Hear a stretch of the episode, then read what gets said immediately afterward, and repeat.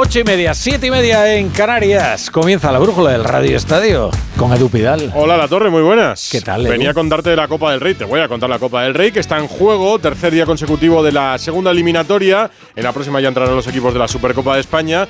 Pero a las 7 y 20 en el avance te hablaba también de golf y de una noticia que se puede confirmar en cuestión de tres horas y media. El fichaje de John Ram por el circuito árabe, por una cantidad superior a los 500 millones de euros. No es el mayor fichaje en la historia del golf, sino es la mayor operación en la historia del deporte. Y es que va a cambiar la historia del deporte. Y algo que puede revolucionar, desde luego, la historia del golf, pero también la historia del deporte. Hablan Sí. de un anuncio oficial.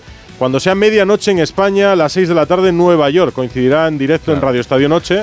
Lo podremos ir contando aquí en Onda Cero. ha- Hace poco hablamos aquí con Juan Carlos Galindo, nuestro colaborador, que, que le gusta mucho el mundo del golf, y nos contaba eh, cómo es verdad que cada vez tenía más atractivo, sobre todo eh, financiero, el circuito saudí. ¿no? Lo que pasa es que la, la pulsión de gloria ¿no? de los eh, golfistas le llevaba a quedarse a los grandes para tratar de conquistar pues lo de Arnold Palmer o lo de Tiger Woods. Bueno, pues esto cambia. Yo creo que esto puede forzar incluso una negociación entre circuitos y que se reestructure el calendario anual de golf. O sea, esto puede cambiar el golf como lo conocemos actualmente. No va a ser solo un fichaje. Por 520 millones te irías a una radio saudí. Eh, no me lo digas, por si acaso. Para- para- no me pongas en compromisos, Edu. Hablamos de deporte hasta las 9.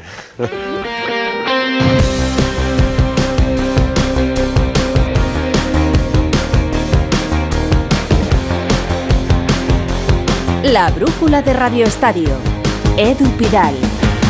Es un anuncio del fichaje de John Ram por ese circuito árabe que va a dar la vuelta al mundo, el fichaje más importante de la historia del deporte, dicen. Estamos hablando de 520 millones de euros, un contrato muy superior a las de las otras grandes estrellas que han tomado la misma decisión y se trata de uno de los jugadores con mayor presente y mayor futuro de este deporte. Antes de entrar en detalles, vamos a situar el deporte en directo porque hay partidos en juego de la eliminatoria de la Copa del Rey desde las 7 en Aranda de Duero, en Arandina Cádiz, desde las 8 más partidos. Marcadores, Paco Reyes, muy buenas. ¿Qué tal? Muy buenas. De momento salta la sorpresa en el Montecillo de Aranda, que ha llovido la que no está en los escritos, y gana la Arandina por dos goles a uno al Cádiz, minuto 74. Quedan 16 para la conclusión y tiene que afilar el conjunto andaluz si no quiere quedar apeado a las primeras de cambio en la Copa del Rey. Y con 33 minutos consumidos, de momento tenemos sorpresa en Melilla, porque el Melilla está ganando al Eibar de segunda división. Melilla 1, Eibar 0 y de momento empatan a 0 Linares y Elche y Racing de Ferrol. Leganés. Hay un gran mosqueo en el Cádiz por el estado del césped de la Arandina. Ha llovido tanto que hay mucho. zonas muy, muy inundadas. Es difícil jugar al fútbol y en el Cádiz mosquea que la federación permita que un partido se juegue con estas condiciones. A ver cómo acaba. Entiendo el cabreo del Cádiz. Pues lo entenderemos y lo escucharemos seguro. Ayer se jugó el grueso de los partidos de esta eliminatoria con alguna que otra sorpresa. Carlos Bustillo. La gran sorpresa la dio el Barbastro. Buenas tardes. El equipo de segunda división ganó al Almería con un gol de Frankie Carboni. Es el único equipo de primera que cae, el Almería, y además lo hace ante un equipo de segunda federación. Día histórico en Barbastro, como nos decía su entrenador Dani Martínez. Un equipo de segunda red eh, compitiendo contra un primera división y pues pasando de ronda de Copa del Rey, pues bueno, eh, imaginaros, está Barbastro emocionada, ha sido una cosa histórica y bueno, y ha sido un día muy bonito para, para todos. Sorpresas, aunque menores, las de tres equipos de Primera Federación que eliminaron a equipos de Segunda. Unionistas de Salamanca al Sporting de Gijón, Málaga al Eldense y el Lugo al Mirandés. Y muy cerca de dar la sorpresa estuvieron el Tudelano y el Villanovense. El Tudelano cayó de forma cruel en el minuto 124 ante la Unión Deportiva Las Palmas, que evitó los penaltis gracias a un gol de Munir. Y el Villanovense fue ganando al Betis hasta el minuto 88. Al final, Abde y Borja Iglesias dieron la vuelta al marcador en los minutos finales del partido. Después de este encuentro, el mexicano Guardado hablaba del sufrimiento que había tenido el Betis para pasar a la eliminatoria. Lo que hay que rescatar de hoy es que el, equipo, a pesar de eso, siguió luchando hasta el final. Dentro del plan no estaba a sufrir tanto, pero también veníamos con la humildad de que sabíamos que aquí el Barça también le costó pasar el año pasado y que iba a ser complicado. Pero bueno, eh, visto lo, lo que pasó dentro del campo, creo que al final fue un trámite bastante complicado. Por la mínima ganaron otros dos equipos de primera, el Alavés en Terrassa y la Real Sociedad en Andrach. Con más comodidad, el Sevilla en Astorga, con un gol de Ramos de penalti además, el Rayo Vallecano, que ganó en Yecla 2-0 con goles de RDT y Falcao, y el Mallorca, que ganó en campo del Valle de Hues 3-0. Del resto de partidos, destacar que el Tenerife ganó al Depor en el último minuto de la prórroga, el Cartagena al Alcorcón en los penaltis, el Huesca ganó en campo de la Antequera, el Burgos 3-1 ganó en Arenteiro y el Amorebieta ganó en campo del Levante. Con esto tenemos a un equipo de segunda federación clasificado, el Barbastro, y a cuatro equipos de primera federación, Castellón, Unionistas, Málaga y Lugo. Y permíteme que de los partidos que te contaba ahora Paco Reyes, de ese que daban la sorpresa, la Arandina, rescate el sonido y la arenga que ha dado su entrenador Alex Izquierdo a los jugadores justo antes de ese partido contra el Cádiz. A ver. Creer en vuestro yo de 10 años, en ese niño que quería jugar un día contra un equipo de primera división. Y hoy lo tenemos para hacer, ¿de acuerdo? Vamos a hacerlo por nosotros y lo que hemos dicho, también por los niños que tenemos fuera, el convertirles una noche histórica para todos, convertirla en mágica. ¿Está? ¿Está? Al camino de ello, ¿eh? Sí, de momento está funcionando. Decía Paco 2-1 a favor de la Arandina. Arandina 2, Cádiz 1, ¿no? Sí, Así se señor. ve. Quedan 12 minutos más la prolongación. Pues ahí puede haber sorpresa. A las 9 de la noche se jugarán el Cayón Atlético de Bilbao, Orihuela Girona y Sestao Celta. Hoy ya conoceremos a todos los clasificados. El próximo martes se va a sortear la próxima ronda, en la que ya se van a incluir a los cuatro equipos, a los cuatro clubes que van a disputar la Supercopa de España, que están exentos hasta ahora. Real Madrid, Barça, Atlético de Madrid y Osasuna. También tenemos en directo el baloncesto. Está jugando el Real Madrid un partido de la Euroliga en la cancha del Panathinaikos. De momento gana por un punto 23-24. Acaba de terminar el primer cuarto. Victoria parcial para los blancos. Y ayer jugó el Villarreal, partido de la Europa League, el aplazado, que empató a cero con el Maccabi. El primer puesto se lo va a jugar en la última jornada de la fase de grupos. Y hubo susto con Alex Baena. Víctor Franch, Villarreal. ¿Qué tal, Edu? Muy buenas. Pues alivio en el Villarreal después de que las pruebas hayan determinado que Alex Baena no tiene nada grave y vaya a poder jugar en principio el partido de este próximo sábado ante la Real Sociedad. Ya contábamos ayer en Radio Estadio Noche que después de un encontronazo ante el portero del Maccabi Haifa y sufrir un fuerte golpe en la cabeza, el futbolista empezó a tener mareos en el descanso. Se optó por evacuarlo a un hospital. Como decíamos, las pruebas han determinado que no sufre afortunadamente nada grave. Y además, eso sí, peores noticias en cuanto a Santi Comesaña, que tuvo que abandonar con muletas el estadio de la Cerámica. Todavía no se ha confirmado el alcance de la lesión, pero una lesión de tobillo que en principio le va a mantener apartado varias semanas de los terrenos de juego. Pues buenas noticias con Baena, malas con Comesaña. Estamos pasando un puente de la Constitución muy copero. Y lo hemos pasado también entre los rumores que situaban a John Ram muy cerca de firmar por el circuito árabe, como le decía a la torre. Es algo que puede cambiar la historia del deporte y desde luego la historia del golf. Albert Arranz.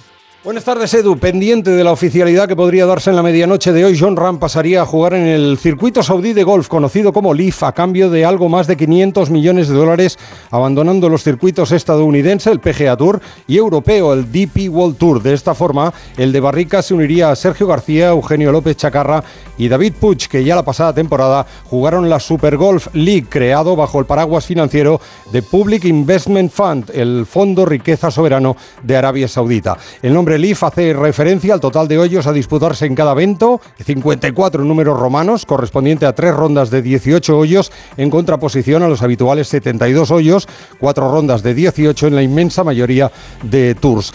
En caso de hacerse oficial, insisto, el actual número 3 del ranking mundial y ganador de dos majors, el US Open del 21 y el Masters de este año, pasaría a ser el deportista mejor pagado del planeta en la firma de un solo contrato. La división en el mundo del golf profesional aumentaría a la espera de que antes del 31 de diciembre se produzca un posible acuerdo entre este Leaf y el PGA Tour, ya que el Fondo Público de Inversión de Arabia Saudí ha iniciado el proceso para convertirse en socio mayoritario del circuito americano. Pues estaremos pendientes en Radio Estadio Noche, porque la oficialidad podría llegar en torno a las 12, cuando sean las 6 de la tarde en Nueva York. Una reflexión sobre esta noticia que tiene como protagonista a un español, a nuestro golfista de Barrica, redactor jefe de Onda Cero, Félix José Casillas. ¿Qué tal, Edu? Pues no son tiempos para hablar de bombas ni de explosiones, pero la historia realmente lo parece. Lo vamos a dejar en que me parece una estocada en todo lo alto a una de las estructuras deportivas más tradicionales, con más arraigo y además más estables. Y con otra trayectoria en lo personal para John Ram, que ha sido la bandera en los últimos tiempos de los defensores de la vieja usanza en el golf.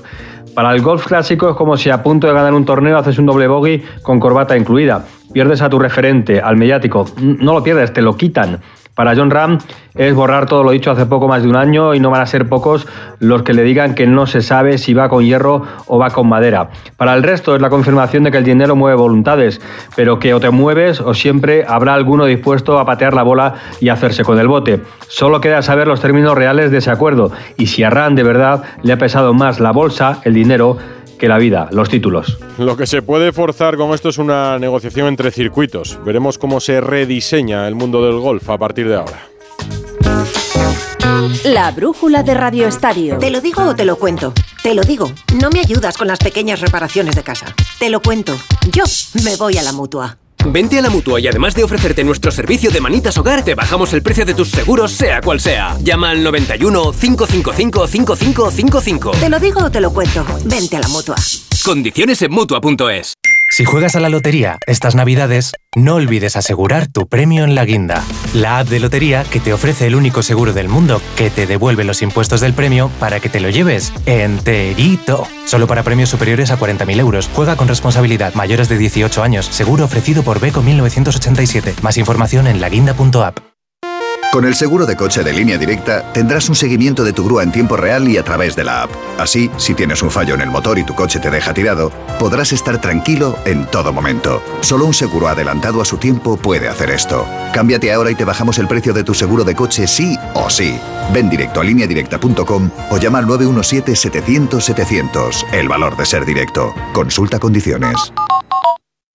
La brújula de Radio Estadio. Edu Pidal.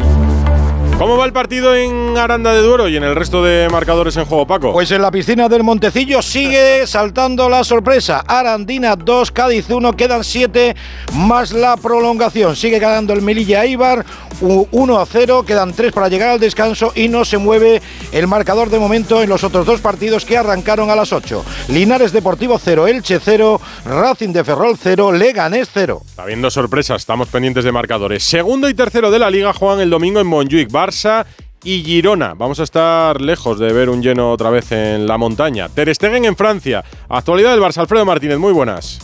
Hola, muy buenas tardes, Edu. La verdad es que sí, sigue sin arreglarse el tema público y a pesar del precio rebajado de las entradas, como te comentaba en el día de ayer, sigue creciendo la preocupación en la directiva porque entre el frío, el horario y el largo acueducto, el puente largo que está teniendo de fiestas, no se anima el tema en taquillas. Así que posiblemente no veamos la entrada que merecería ese partidazo extraordinario que se va a vivir entre Barcelona y el Girona. Te cuento la actualidad del equipo azulgrana que pasa por Marc André Ter Stegen, que hoy ha viajado hacia Francia, Estrasburgo, con el doctor Ricard Pruna para ponerse a las órdenes del médico francés que le va a operar en la, el hospital universitario.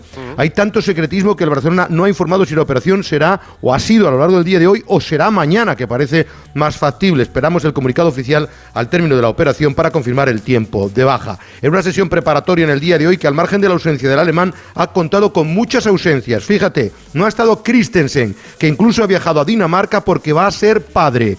Tiene permiso del club, pero va a regresar a tiempo para poder entrenar el sábado y poder jugar el domingo, porque sin Íñigo Martínez es titularísimo. De tal manera que ha tenido que llamar Xavi a un central apunta este nombre, Pau Cubarsí, un chico que ha estado en el Mundial Sub-17, que apunta muchísimas maneras y que creo va a terminar la temporada con el primer equipo. Y hemos visto la imagen de Araujo con la máscara, con esa fractura que tiene, es más en la zona de la mandíbula y tiene una máscara que emula a Carlas Puyol, pero que no le va a impedir entrenar eh, y jugar con normalidad. Por cierto, otro detalle, hoy también ha estado ausente en el entrenamiento el brasileño Rafinha, pero al parecer estará en condiciones para jugar el próximo domingo porque bastante tiene Xavi Hernández, que ahora mismo solo cuenta con 16 fichas del primer equipo con las lesiones de Íñigo Martínez, Gaby y Ter Stegen. Será el domingo a las 9 en Montjuic, Barça Girona. Enlazará con el último tramo de Radio Estadio aquí en Onda Cero. Eh, ¿Algo más, Alfredo?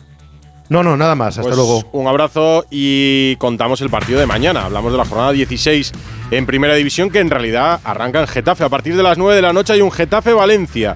¿Qué contamos del Getafe y del reencuentro de Bordalás con el Valencia? Alberto Fernández.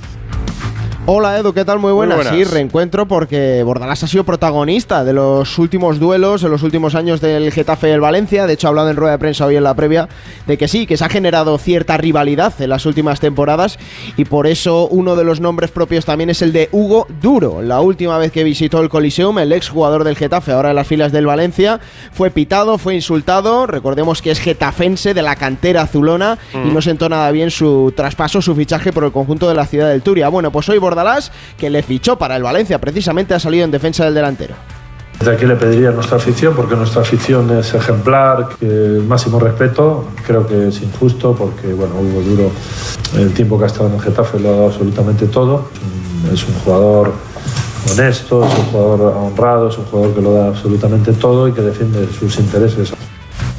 Bueno, el Getafe Bordalás para mañana que tiene la defensa en cuadro, Edu. Tiene a Damián, a Diego Rico y a Alderete sancionados y a Carmona lesionado. Así que vamos a ver qué fila saca mañana el bueno de Bordalás.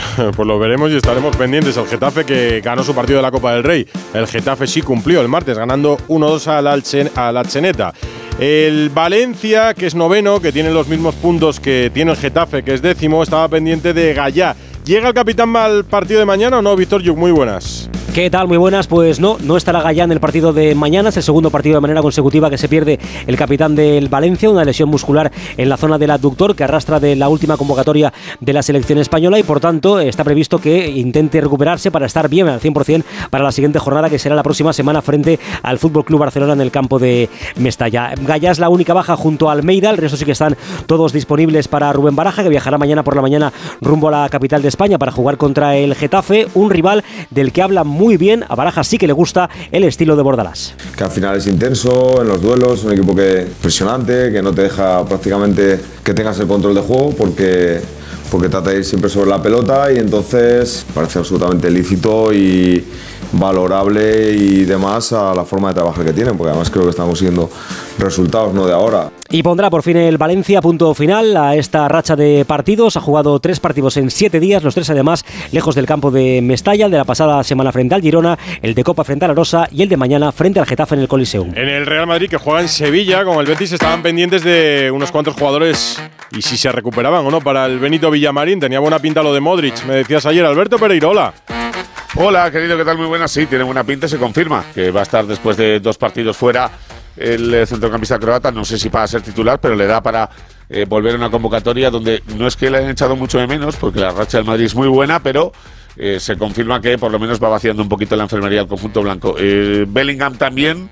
Eh, va a estar disponible. Ya sabes que tanto eh, ayer como antes de ayer no hizo trabajo con sus compañeros porque se tiene eh, en cuenta que todo lo que sea evitar choques con ese hombro que está mal herido y ese tobillo derecho que se fastidió el día de Nápoles, eh, pues ayuda para que esté en el 11 titular, que lo va a estar sin lugar a dudas. Del resto, hoy hemos visto por primera vez en mucho tiempo a Chuamení y a Vinicius eh, estar en el césped. No van a estar en ninguno de los cuatro partidos que faltan de 2023 y veremos a ver si llega alguno de los dos eh, para la Supercopa. Así que se vacía un poquito la enfermería en un día en el que ya sabemos que el Madrid ha felicitado a un futbolista que todavía no es suyo. Está pagado, va a ser del Madrid la temporada que viene a mediados de julio cuando cumpla 18 años, pero Enrique ha vuelto a hacer historia, segundo brasileirá consecutivo, 14 goles este año y hemos pasado hace tres meses de que el Madrid dudara de si le valía o no para ser jugador de la primera plantilla a que sea referente en Brasil. Edu. Antes de su cumpleaños, imposible verlo aquí, ¿no?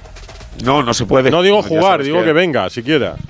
Bueno, eh, no sé cómo está la normativa ahora mismo de FIFA en cuanto a entrenar, pero creo que eh, hay una condición en cuanto a que la familia venga o no venga con el futbolista. Ya sabes que también depende del trabajo de los padres, pero lo más normal es que se quede en Brasil o de vacaciones hasta que cumpla los 18 años, que será cuando el Madrid, si nada cambia la película, esté en Estados Unidos en la pretemporada. Por cierto, que hoy se ha confirmado que después de la pandemia, no lo habíamos visto, que vuelve la copita de Navidad con el presidente y va a ser el día 14 de este mes, Edu. El jueves y en el palco de honor del Bernabéu. Abrazo, Pereiro. Un besito, chao. Y en el Betis, que es rival del Real Madrid este fin de semana, hay una lesión grave. José Manuel Jiménez.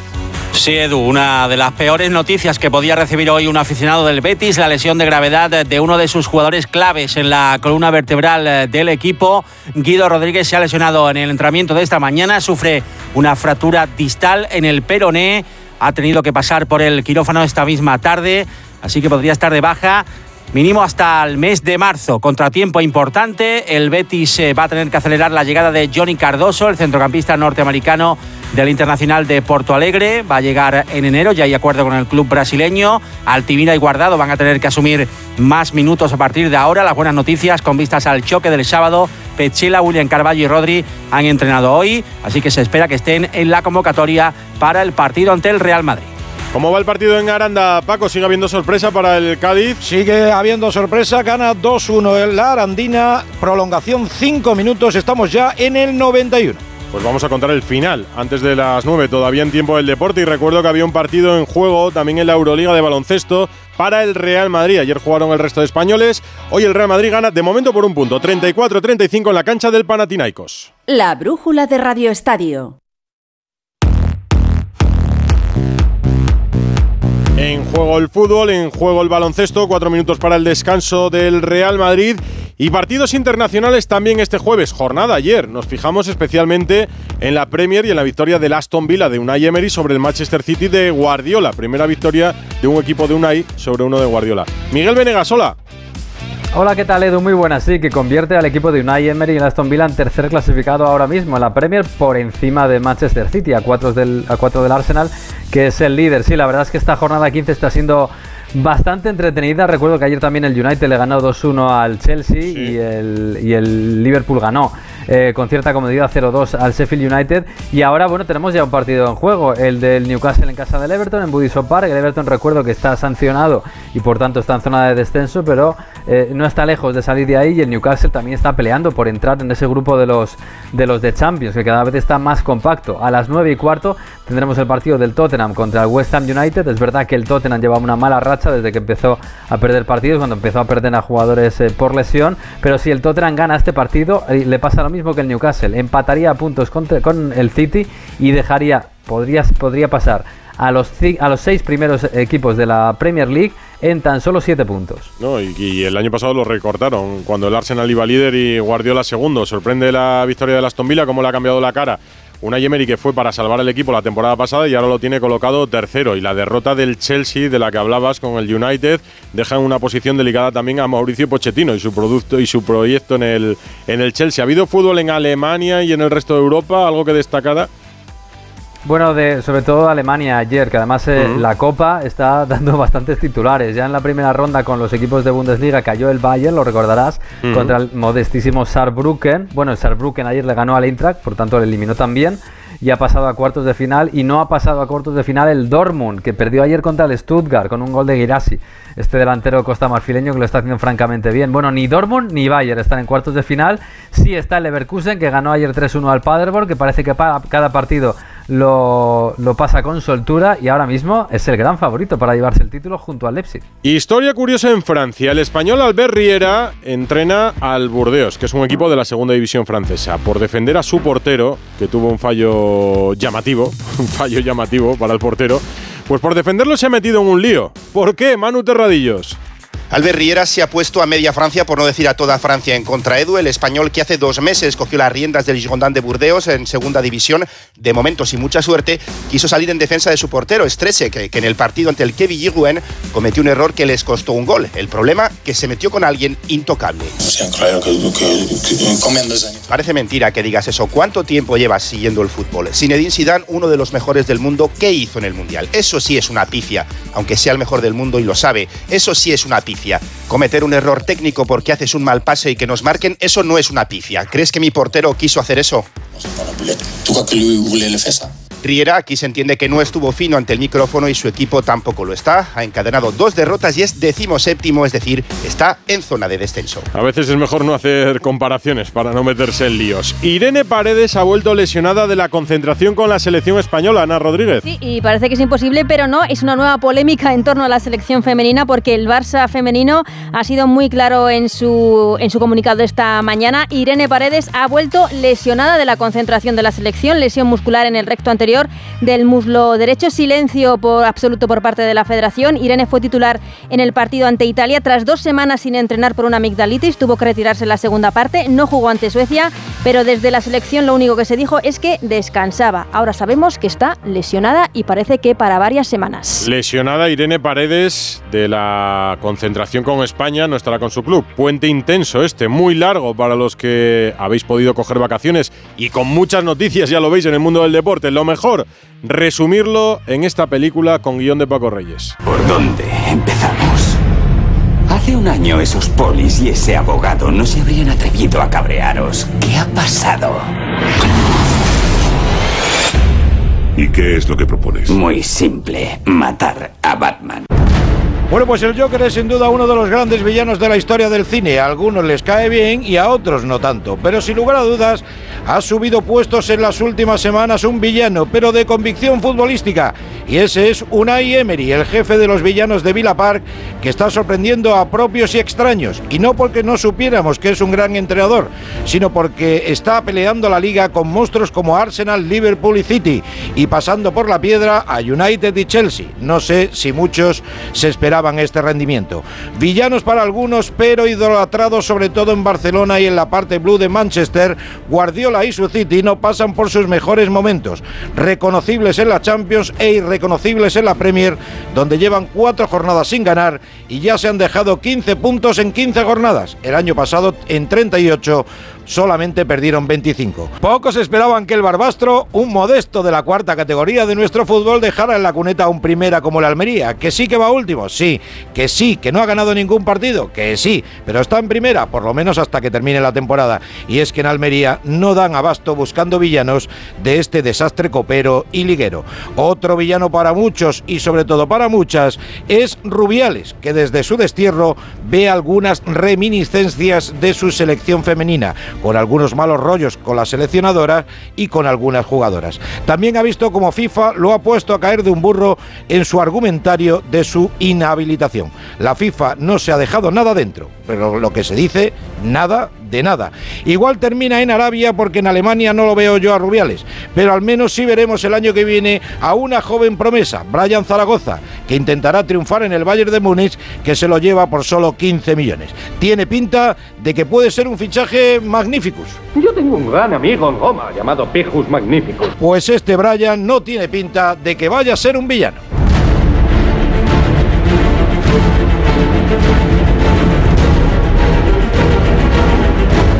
Tiene pinta de que va a ser un gran futbolista, Brian Zaragoza. Lo de Rafa Nadal no es una película, pero podría ser perfectamente una serie de la que han ido sacando capítulos. Desde que anunció que volvería a la competición en Australia, desde ese anuncio de su regreso a las pistas, el próximo mes de enero de 2024, incluso el 31 de diciembre, podría tener ya un partido al final de este 2023.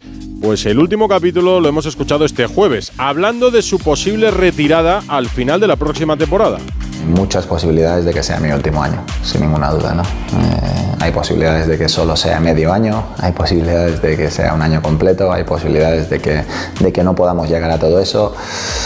Son eh, cosas que ahora mismo eh, no tengo la capacidad de poder contestaros. Que sigo teniendo en mi cabeza que lo normal o que hay muchas posibilidades que sea mi último año y voy a disfrutar cada torneo como si así fuera. No creo que ni nos mienta ni nos esconda nada. Simplemente es que Rafa Nadal no se quiere comprometer con una decisión que todavía no tiene tomada. De momento anuncia el regreso a las pistas en Australia este mes de enero y verá cómo va la temporada. Fijada sobre todo en la temporada de tierra, que llegará en la primera mitad del año. Si a Rafa Nadal le va bien la temporada, yo no creo que piense en una retirada. Si va con demasiado peso en la mochila, quizá tome otra decisión. Peso en la mochila para el Cádiz, que acaba de caer en Aranda, Paco. Sí, señor, ha caído en la piscina del Montecillo, indecente. ¿eh? Por otro lado, cómo estaba el césped, si ahí juega un grande, imagínate. Arandina 2, Cádiz 1, el Cádiz, al igual que el, el, el conjunto andaluz ayer del Almería, quedan fuera de la Copa de Su Majestad el Rey. De momento está perdiendo el Real Madrid de baloncesto por un punto. Panathinaikos 45, Real Madrid 44 al descanso en su partido de la Euroliga y los jueves los cierra Raúl Granado. El brujulazo. ¿Qué es eso? Con Raúl Granado. ¡Ole tú! ¡Ole tú! Nos sorprendía ayer el Bayern de Múnich con el fichaje de Brian Zaragoza. El jugador del Granada se quedará cedido en el conjunto nazarí hasta final de temporada y luego se marchará cinco años al equipo bávaro. Para el Granada el negocio es completo, recibe los millones necesarios y se queda con el jugador hasta junio. En gran parte, la salvación del Granada pasará por el rendimiento de Brian de aquí al final, eso seguro. Pero es curioso. Desde ayer el debate es si Brian Zaragoza tiene capacidad para jugar en el Bayern de Múnich. Sorpresa por el fichaje e incredulidad por la duración del contrato. Pero, ¿podemos dudar de que un gran equipo europeo se fije en un español que despunta, pero no de que un gran equipo español se fije en un extranjero que despunta? ¿Aceptamos que cualquier jugador etiquetado como perla sea una referencia de futuro, porque nos lo dicen los expertos, pero no aceptamos que un español pueda hacerlo igualmente? Quizás es que ahora nos guiamos porque sí hemos visto jugar al futbolista. En los otros casos no hemos visto ni los highlights de internet, pero hay que darle la razón a la mayoría para así parecer que sabemos de todo. Puedes salir con cualquiera, na, na, na, na, na. pasarte en la borrachera. na, 15 na, millones, muchos o pocos lo dirán la temporada. 520 millones para John Ram. ¿Serán muchos o pocos? Es hasta un tema para el espacio de la economía en la brújula.